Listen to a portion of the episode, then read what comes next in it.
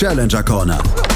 Der Tennis-Podcast in Zusammenarbeit mit tennistourtalk.com auf meinsportpodcast.de.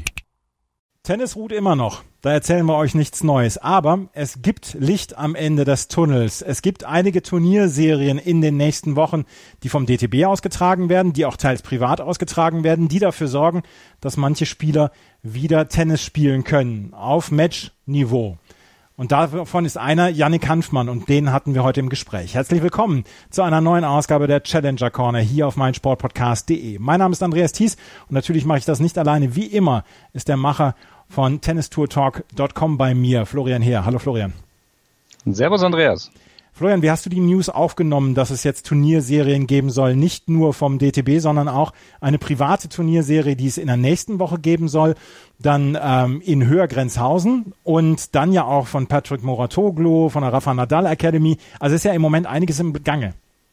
Ja, es hat ja international bereits angefangen, dass dort eben in den verschiedenen Akademien, du hast angesprochen, Moratoglu, auch äh, Rafa Nadal ähm, Akademie hat sich ja dann dazu auch schon geäußert, so eine Art äh, Corona-Quarantänezentrum aufzumachen, wo sich die internationalen äh, Spieler dann hier auch treffen können, um eben auch die Matchpraxis zu erhalten. Und ähm, dann war natürlich auch eine logische Konsequenz in Verbindung mit den Lockerungen, die es in einigen deutschen Bundesländern ja dann eben auch schon gab, äh, dort eben auch anzufangen, dort eine nationale oder nationale Serien dort ähm, zu starten. Ja, war vielleicht der ein oder andere Ort, den man dort äh, dann gehört hat, vielleicht überraschend, aber ich glaube, es ist ganz gut, dass eben auch dort der Deutsche Tennisbund äh, hier eine Turnierserie startet und ähm, dort eben auch ähm, ja mehr oder weniger dort als der Verband hier fungiert, um dort eben auch äh, das Ganze in sehr geregelten Bahnen eben auch ablaufen zu lassen. Hörgrenzhausen musste ich allerdings erstmal bei Google Maps nachschauen. Genau das meinte ich eben, ja. ähm, ein Turnier ist äh, dieses Turnier in Hörgrenzhausen. Ab dem 1. Mai werden dort acht Spieler am Start sein, unter anderem Dustin Brown äh, beziehungsweise auch Jan Schoinski, aber auch Yannick Hanfmann. Und Yannick Hanfmann, den hatten wir im Interview und der erzählt uns über diese Turnierserie in Hörgrenzhausen. Er erzählt uns aber auch darüber, was er gemacht hat die letzten Wochen und was er jetzt die nächsten Wochen, machen wird. Und er erzählt auch so ein bisschen was aus seiner Karriere, weil 2017 war sein großes Karrierejahr und ähm, warum es seitdem nicht weiter stetig aufwärts gegangen ist, beziehungsweise was dazwischen gekommen ist und äh, woran er arbeitet, darüber hat er mit uns gesprochen. Das Interview, das hört ihr jetzt. Hallo Yannick. Hallo, Servus. Servus, hallo. Ja, die erste Frage zu Beginn lautet ja, wie geht es dir natürlich? Wir wollen wissen, was ist los bei dir?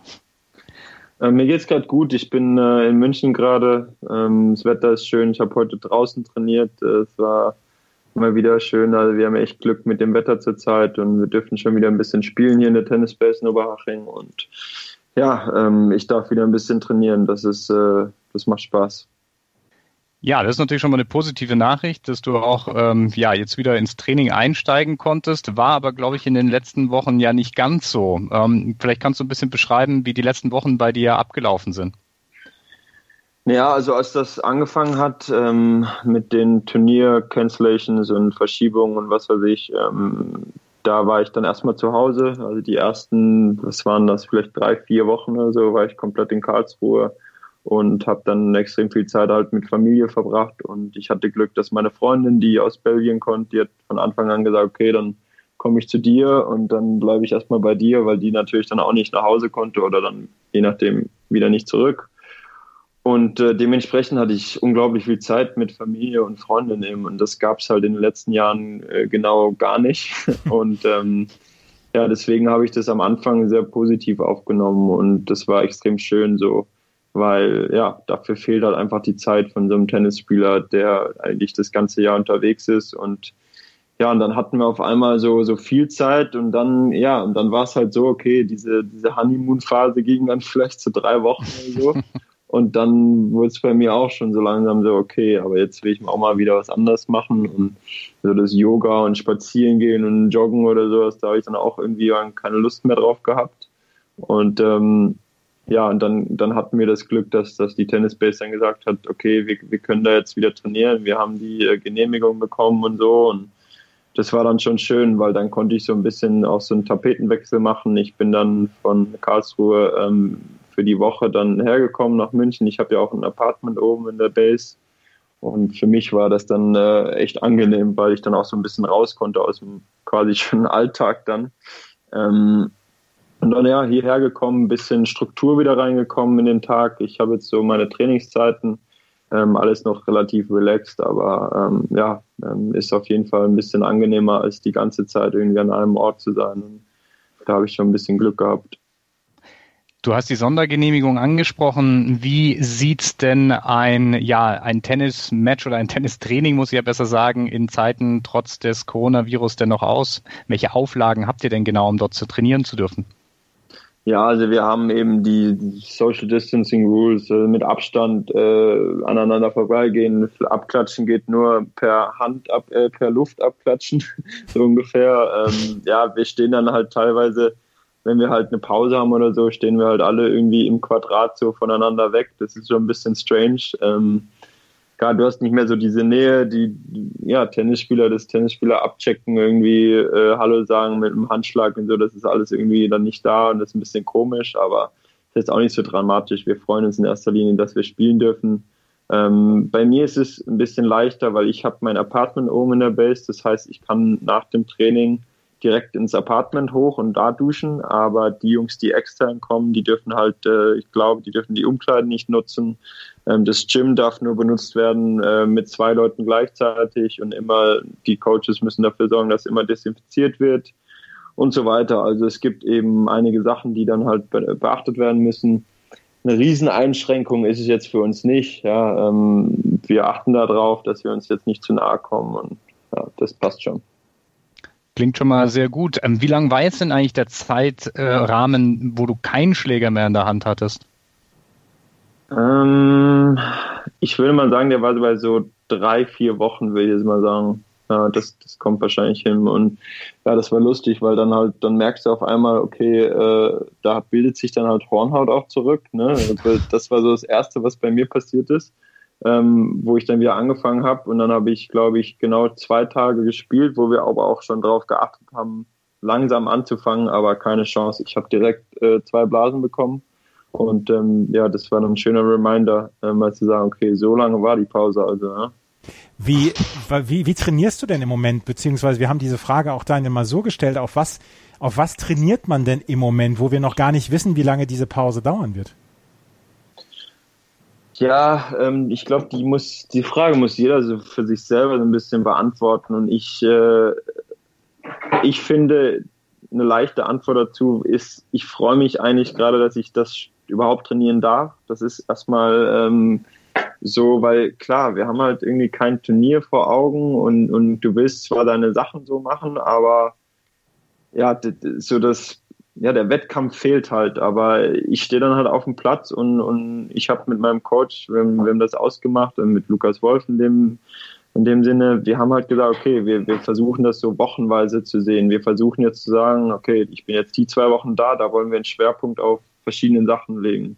Und ähm, das so ein bisschen so aufzubauen, weil klar, das nächste Turnier kann dieses Jahr äh, irgendwann im September sein, Mitte Juli glaube ich nicht, vielleicht sogar gar nicht. Und mhm. ähm, da musste das irgendwie, da musste ja andere Motivationen suchen. Und ähm, die sind zum Beispiel bei mir so, dass ich im Tennis ist, klar, machen wir relativ normal unsere Sachen, aber im Fitness zum Beispiel, damit es jetzt nicht zu eintönig wird, versuchen wir dann schon jede Woche vielleicht ein, zwei Workouts zu machen, die überhaupt nicht tennisspezifisch sind, die so ein bisschen out of the box sind und dass ein bisschen andere Reize gesetzt werden.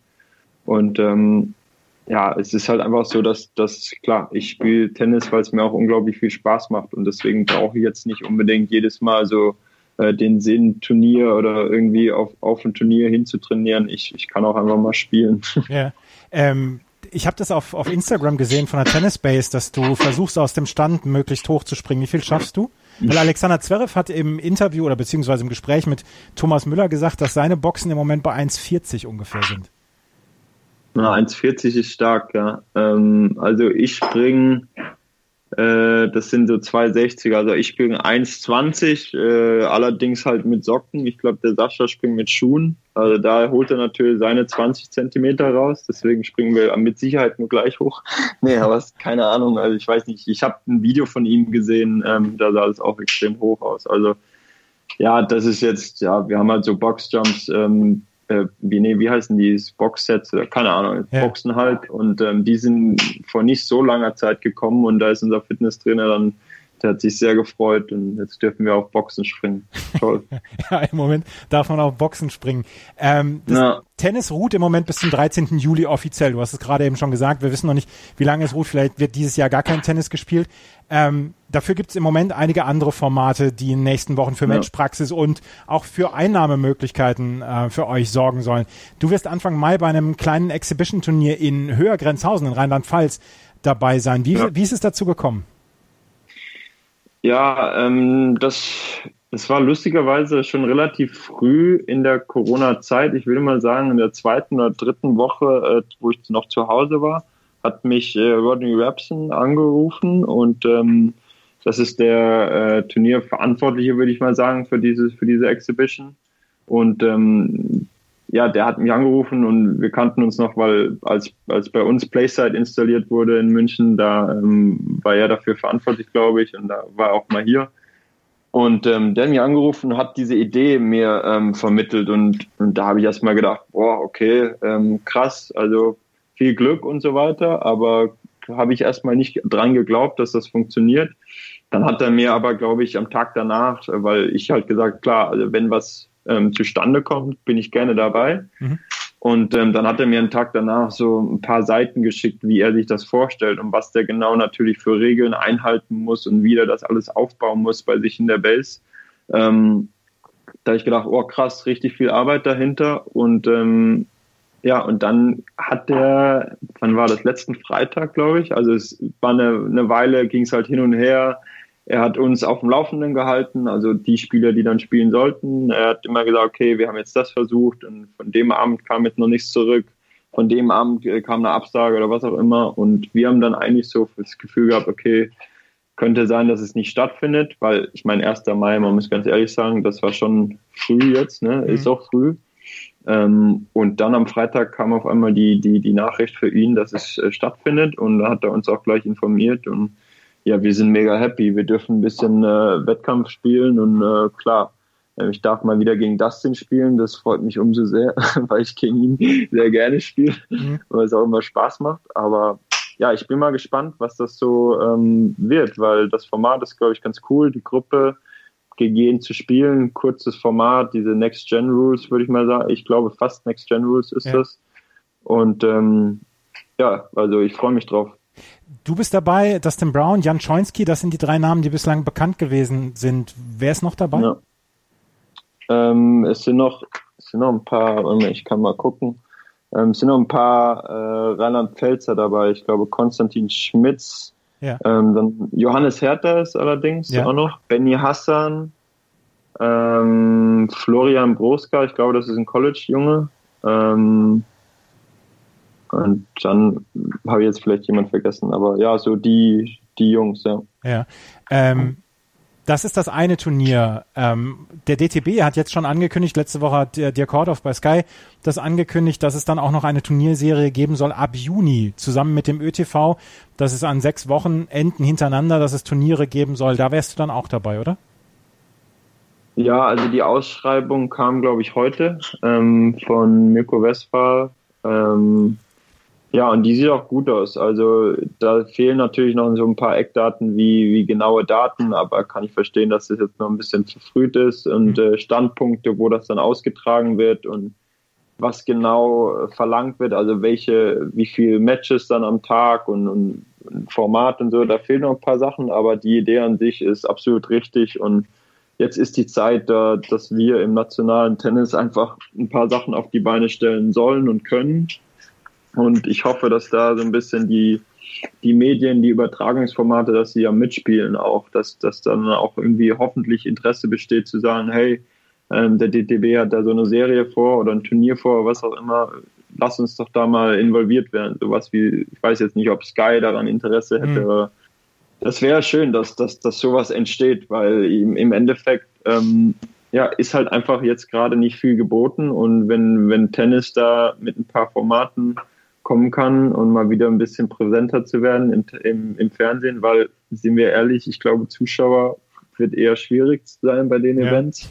Da muss man halt gucken, dass dann ja Übertragungsformate, andere Übertragungsformate äh, in den Vordergrund gehen. Und ja, da hoffe ich, dass noch einiges kommt. Und ähm, ja, die DTB-Sache klingt sehr gut. Und ähm, ich denke aber auch, dass viele andere Sachen noch in den nächsten Wochen und Monaten vielleicht kommen. Und was dann konkret wird, das schauen wir dann mal. Ähm, das, das Turnier in Höhe wird ja sogar vom, vom Tennis Channel übertragen. Habe ich das richtig gelesen? Ja, ähm, ich glaube aber, das sollte Tennis Channel International sein. Ach so. Also ich, ich bin mir jetzt nicht ganz sicher, ich will jetzt nichts Falsches sagen, aber ich bin mir nicht ganz sicher, ob es äh, in Amerika übertragen wird, weil der Tennis Channel ist ein amerikanisches, ja. äh, amerikanischer Sender. Ähm, ich glaube, so wie ich es verstanden habe, ist Tennis Channel wollte eben diesen International Channel auch starten dieses Jahr aber halt jetzt nicht mit einem Exhibition-Turnier in Hörgrenzhausen, sondern mit einem, äh, ich glaube, mit Hamburg oder so, mit einem ATP. Ja. Und ähm, ja, dadurch, dass das jetzt wahrscheinlich nicht stattfindet, vielleicht äh, launchen die früher. Und ähm, ich denke aber, dass es auf jeden Fall eine Übertragung gibt. Ich weiß jetzt nicht, ob es dann ein Online-Stream ist oder ob es im Fernsehen ist, das mhm. weiß ich jetzt nicht so genau. Aber da wird was kommen, ja, weil sonst wird es ja keinen Sinn machen. Ja. Ähm, glaubst du denn, dass dieses Jahr noch gespielt werden kann? Weil Jan-Lennart Stoff hat in einem anderen Podcast dann auch schon gesagt, dass er nicht daran glaubt, dass es dieses Jahr noch was werden wird. Glaubst du daran, dass wir dieses Jahr noch Tennis auf, ich sage jetzt mal Challenger, ATP-Niveau äh, erleben werden? Ähm, ich hoffe es. Ich, ja, das ist so schwierig, weil ich hoffe irgendwie, dass wir eine Spätsommersaison noch hinkriegen, dass das dass, dass irgendwie die French Open stattfinden, dass vielleicht US Open später, keine Ahnung wie, aber ich glaube nicht an eine nordamerikanische Serie im, im Herbst. Ich glaube, wenn wir eine Chance haben, dann irgendwas in Europa. Ähm, vielleicht ist dann die French Open ja sehr, sehr schwer. Ich glaube eher nicht. Ähm, ich habe aber noch die Hoffnung. die Hoffnung stirbt ja bekanntlich zuletzt und äh, vielleicht ja. ist für dich die Pause ja auch zu einem, ja, vielleicht nicht besten Zeitpunkt gekommen, denn die Saison ist für dich ja eigentlich ganz vielversprechend losgegangen. Ja? Du hast Finale in Burnie gespielt in Australien, ähm, Viertelfinale dann auch beim äh, Challenger in Koblenz. Ähm, was wären denn äh, deine ja, weiteren Ziele gewesen, äh, beziehungsweise eben auch Turniere, die du diese Saison eigentlich noch auf dem Schirm hattest? Ja, also das stimmt. Ich hatte, ich hatte einen ganz guten Start. Ich habe vor allem ähm, auf Hartplatz, äh, was ich sonst in den letzten Jahren habe ich auf Hartplatz sehr, sehr wenig Punkte geholt und da habe ich am Anfang des Jahres äh, direkt ganz gut gespielt und das war auch so ein bisschen ein Augenmerk von uns in der Vorbereitung, dass wir geguckt haben, okay, wie können wir das Spiel auf Hartplatz verbessern? Und klar, und dann mit so einer, mit so einem Start auf Hartplatz habe ich mir natürlich gedacht, okay, ähm, was passiert denn, wenn es erstmal noch auf Sand geht, da wo ich mich halt dann wohlfühle.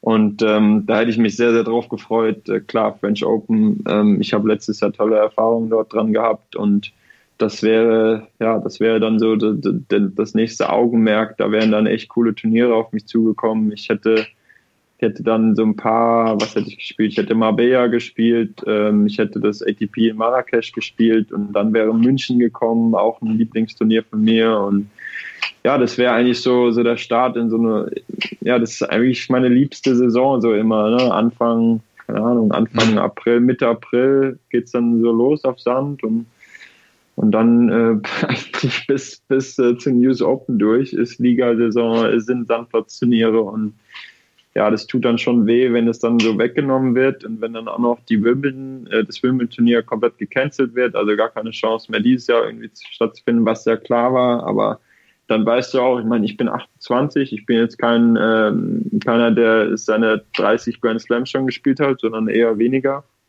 Und ähm, ja, dann ist halt eins weniger und das ist, das ist schade, weil ja, die, die, die Grand Slams, die tun halt dann am meisten weh, wenn man die nicht spielen kann. Und äh, wie du auch angesprochen hast, du bist ja auch bärenstark vor allem bei den Heimturnieren immer gewesen. Ja? Also wenn ich dran denke, die Challenger, die da jetzt auch leider schon ähm, abgesagt wurden oder zumindest eben verlegt wurden, ähm, eben Augsburg, ähm, in Ludwigshafen, da hast du ja auch Turniertitel ja auch im letzten Jahr auch gewinnen können, gerade eben auch auf Sand. Ja, ja. ja klar, zu Hause habe ich immer sehr gerne gespielt und da wäre halt das, das nächste Turnier wäre München gewesen und ähm, ja, München fällt leider aus oder ich die haben glaube ich noch nicht gesagt, dass sie äh, komplett raus sind dieses Jahr. Mal schauen, was möglich ist, aber dann eben nächstes Jahr. Schatz, ich bin neu verliebt. Was? Da drüben, das ist er. Aber das ist ein Auto. Ja, Eben, mit ihm habe ich alles richtig gemacht. Wunschauto einfach kaufen, verkaufen oder leasen. Bei Autoscout24. Alles richtig gemacht. Lass uns noch mal kurz ein bisschen ähm, zurückblicken. Du hast ähm, ja eigentlich 2017 dein bislang bestes Jahr gespielt oder das war so der Beginn. Ja, du hast angefangen außerhalb der Top 300, dann kamen eben, eben die ersten Erfolge, dann auch auf Challenger-Ebene, Bergamo, Leon, äh, München ja. angesprochen. Das war, glaube ich, so das Turnier, wo du zum ersten Mal auch einem ja breiteren Tennispublikum wirklich auch präsentiert wurdest und dort eben auch aufgefallen bist. Und dann kamen eigentlich ja noch ein paar Highlights, äh, auch auf der ATP Tour Finale in Start gespielt, ist man Running dann Challenger-Turnier gewonnen. Was hat sich eigentlich für dich ähm, seit damals ja geändert, ähm, auch vielleicht im Bereich deiner, deiner Selbstwahrnehmung? Ja, ähm, das war das war so ein Traumjahr. Äh, 2017, wie du gesagt hast, so Top 300 irgendwie angefangen und dann noch so Future angefangen, dann so langsam Challenger gemerkt, dass es da nach oben geht und dann auf einmal so so eine Art Durchbruch München, Stuttgart und dann sogar für das Davis Cup Team nominiert worden und so. Und das war dann rückblickend, ich weiß noch, im, im Urlaub war ich 2017 in, in Kapstadt, da habe ich dann auch ab, ab mal da gesessen und habe gedacht, oh, echt cooles Jahr, so ähm, echt viele tolle Sachen passiert und und dann 2018 ist halt dann so am Anfang das passiert, was glaube ich fast normal ist, dass ich, äh, ich stand so um die 120 oder sowas und ähm, habe dann das Gefühl gehabt, okay, jetzt, jetzt muss aber irgendwie doch der nächste Schritt her. Ich habe nicht viel zu verteidigen Anfang des Jahres, kann ich in die Top 100 kommen und habe aber irgendwie unterbewusst so das Gefühl hat, ja, irgendwas fehlt mir aber noch und ich, ich habe nicht das Gefühl, dass ich noch schon da mit den Großen mitspielen kann, so ungefähr. Und ähm, das hat sich dann auch direkt gezeigt. Ich habe dann eine richtige Pleitenserie gehabt 2018 ähm, habe ich, glaube ich, siebenmal hintereinander verloren oder so und waren auch einige schmerzhafte Dinger dabei. Und äh, klar, das war dann alles so ein Lernprozess und es war auch gar nicht so schlimm. Jetzt rückblickend war das eine sehr wichtige Phase, weil ich da auch so geguckt habe, okay, aber was, jetzt kennen die Leute mich, okay, was machen die jetzt anders? Und, und genau an diesen Sachen musst du dann wiederum irgendwie das, das, das ändern oder verbessern oder was. Und ja, da haben wir dann eigentlich gute Lehren rausgezogen und dann habe ich 2018 aber trotzdem noch gerettet mit, äh, mit der Sandplatzsaison, dann im Hinten raus Braunschweig noch gewonnen, um dann irgendwie Top 100 zu stehen für eine Woche, weil ich dann den Start meine Finalpunkte verloren habe, eine Woche später aber dadurch das in US Open gespielt. Und dann kam die Verletzung. Ja, und die Verletzung ist, würde ich mal sagen, so ein, so ein Resultat von diesen zwei Jahren, die irgendwie so mich emotional viel gekostet haben, mir auch viel bedeutet haben und ähm, dass die vielleicht auch so gesagt hat, hey, du musst aber auch mal ein bisschen mehr auf deinen Körper aufpassen und so, ne? Und ja, einfach auch mal diese, so ein Denkzettel. Da war ich halt dann auch lang raus und habe dann daraus meine Lehren gezogen, okay, vielleicht brauche ich einen Physio öfters. Und dann habe ich, ähm, nachdem ich wieder angefangen habe, 2019, äh, dann gesagt, okay, ich muss öfters ein Physio mitnehmen, habe ich dann auch gemacht. Und ähm, dementsprechend 2019, finde ich, war für mich ein sehr positives Jahr. Ich habe später angefangen und äh, mich da immer so ein bisschen weiter verbessert, würde ich sagen. Und jetzt ja, hatte ich eigentlich so im Kopf, okay, jetzt fühle ich mich zum Beispiel mit meinem Ranking oder, oder Anfang des Jahres, wo ich 160 oder 170 stand, habe ich gedacht, okay, ich fühle mich jetzt viel kompletter, viel fitter, körperlich weiter als äh, 2018, wo ich 120 stand oder sowas, ja. Und ähm, das, das sind dann so Sachen, das ist so ein Reifeprozess gewesen für mich und ähm, ich denke mal, ich bin da einfach viel weiter geworden, äh, gekommen jetzt und ja, dieses Jahr ähm, da habe ich mir einiges ausgerechnet, fühle mich sehr gut und ja, jetzt muss ich halt noch mal ein bisschen verschieben. Wenn du ähm, jetzt drauf guckst, du hast die Weltranglistenposition 99 war bislang die beste Weltranglistenposition. Ähm, die Top 100 noch nicht regelmäßig äh, geknackt. Du hast gerade eben auch von der Verletzung gesprochen. Was ändert sich äh, ab den Top 100 äh, rein im Spiel, beziehungsweise was ändert sich in der Herangehensweise? Weil Tennis spielen können sie ja auch zwischen 100 und 200 und zwischen 100 und 300 können ja alle super Tennis spielen. Aber irgendwas scheint ja da noch zu sein, dass diese, dass diese Top 100, dass das immer noch so eine unsichtbare Mauer zu sein scheint dann. Ja, ähm, das ist mit Sicherheit so ein bisschen auch was Mentales, weil du halt diese immer, immer von Top 100, Top 100, Top 100 redest, wenn du um den Dreh rumstehst. Und das kann dann auch ein bisschen so eine Blockade sein. Äh, da bin ich mir sehr sicher, dass da einige nur daran scheitern, weil sie Top 100 stehen wollen. Mhm. Ähm, aber irgendwann hast du das auch abgelegt und ich hoffe, dass ich das abgelegt habe. Und ähm, ich denke einfach, dass die Jungs, die halt da schon eine Weile stehen, ähm, dass die halt diese, die, die spielen halt eher keine Challenger mehr oder weniger und äh, haben halt immer diese Erfahrung auf dem Top-Niveau, ATP und Grand Slam und äh, kriegen diese Matches gegen die Jungs, die halt Top 10 spielen, äh, Top 10 stehen, Top 20, Top 50 und ähm, da hast du dann auch, da kriegst du, glaube ich, dann auch so ein Bewusstsein dafür, ähm, dass äh, ja, dass du halt da mitspielen kannst, dass du die vielleicht mal schlagen kannst. Und dieses Bewusstsein muss man, glaube ich, erst entwickeln. Ähm, also zumindest war das für mich so. Ich, ich mhm. musste erstmal, ich muss erstmal gucken, hey, wie ist das, wenn ich jetzt gegen so einen Rafa spiele? Okay, da bin ich meilenweit von weg entfernt, ja, gerade in, in Paris, aber zum Beispiel, als ich gegen Bautista gespielt hat oder ja, andere, äh, andere Matches, andere, anderes Level mal zu erleben, weil auf den Challengern ist das Level halt mal einen Tick drunter.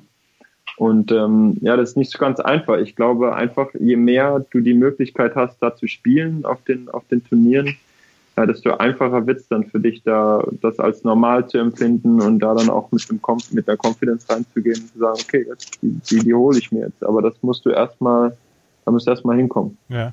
Wenn du jetzt auf deine letzten drei Jahre noch zu, zurückkommen, äh, zurückschauen würdest, was würdest du als so als Highlights betrachten? Du hast gerade eben diese erste Runde gegen ähm, Rafael Nadal auf Sand in Paris in seinem, und da können wir es wirklich mal sagen, in seinem Wohnzimmer gesprochen. Ist das als eher Highlight dann auch zu werten, wo du sagst, ich habe hier gegen einen damals noch elfmaligen French, French Open Champion gespielt und der hat mir mal gezeigt, wie man auf diesem Sand auf dem Chatrier spielt? Oder ähm, würdest du dann auch das, das Turnier in Start zum Beispiel als äh, Karriere-Highlight? Was waren Bezeichnungen, was waren so die Highlights in den letzten drei Jahren für dich?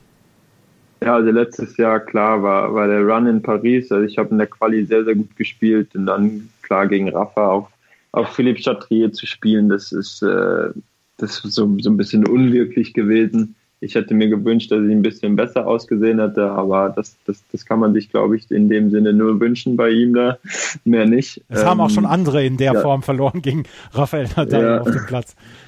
Ja, genau. Ähm, das war letztes Jahr auf jeden Fall ein Highlight. Dann, was dann 2018 war, das Turnier in Braunschweig, wo ich wirklich diese eine Chance hatte, noch irgendwie kurz Top 100 zu stehen. Und die habe ich dann irgendwie genutzt aus einer Situation heraus, wo es vorher wirklich nicht so toll lief. Ähm, das war eine richtig äh, coole Woche, weil ich da auch mit meinem Coach, mit dem Lukas Wolf, da echt eine ja, eine interessante Woche hatte, wo es viel um Mentales ging, wo es gar nicht so sehr um Tennis ging. Und das haben wir zusammen irgendwie hingekriegt, weil alleine hätte ich es nicht geschafft. Und dann 2017, ja, der Durchbruch, da ist, ist mir ähm, München mega gut in Erinnerung, als ich da durch die Quali ging und dann Stuttgart, was so nah an meiner Haustür ist, in Karlsruhe, wo auch einige Freunde gekommen sind ähm, habe ich es fast hingekriegt, äh, gegen Roger zu spielen. da hat noch ein Match gefehlt, aber das war cool. Und dann auf einmal äh, Start, ja, Start war auch so ein, so ein Traumlauf und dann hinten raus nochmal äh, Davis Cup äh, Berufung. Also 2017 waren schon viele, viele Highlights gespickt in einem Jahr und in den nächsten Jahren wird es ein bisschen weniger, aber nichtsdestotrotz glaube ich, dass äh, noch einiges kommen kann.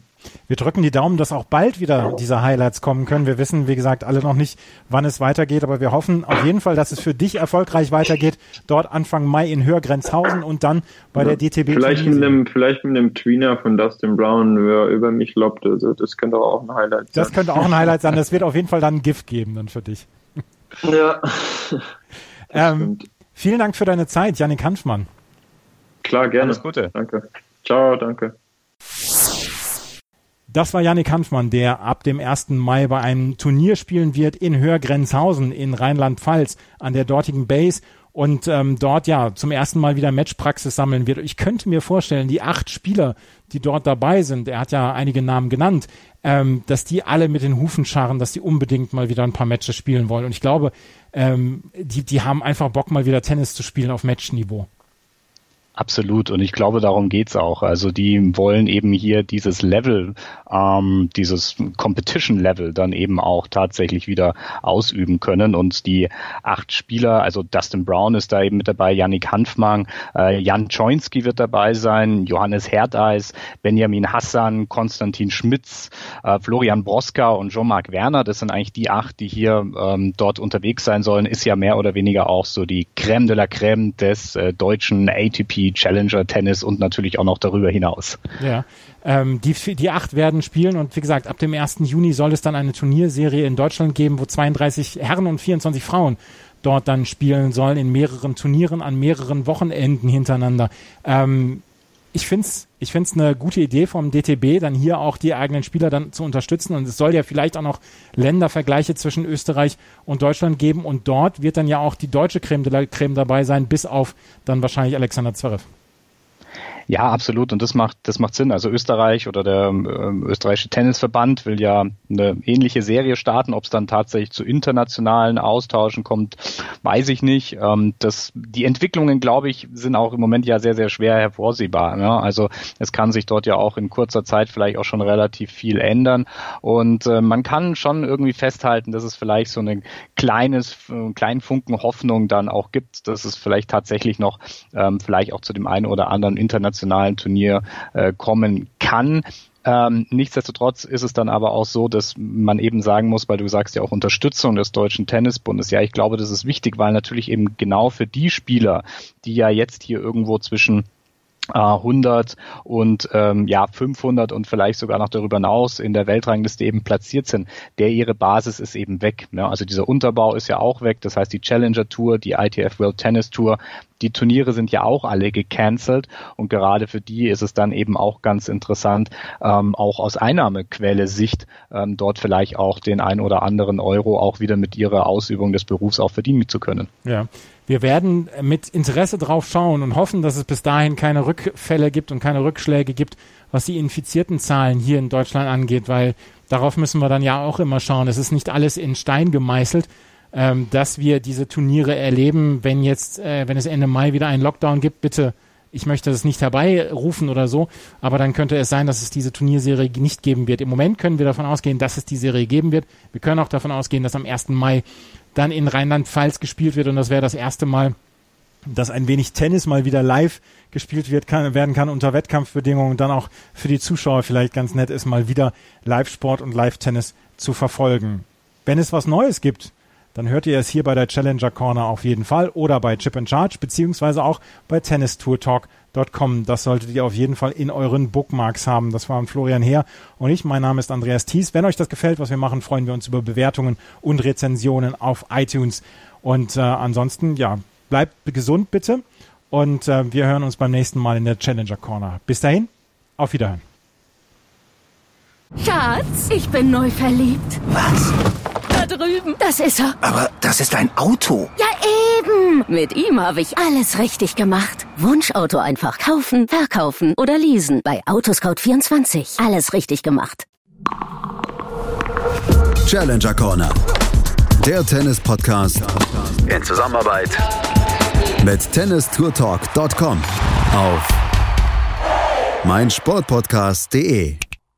Schatz, ich bin neu verliebt. Was? Drüben. Das ist er. Aber das ist ein Auto. Ja, eben. Mit ihm habe ich alles richtig gemacht. Wunschauto einfach kaufen, verkaufen oder leasen. Bei Autoscout24. Alles richtig gemacht.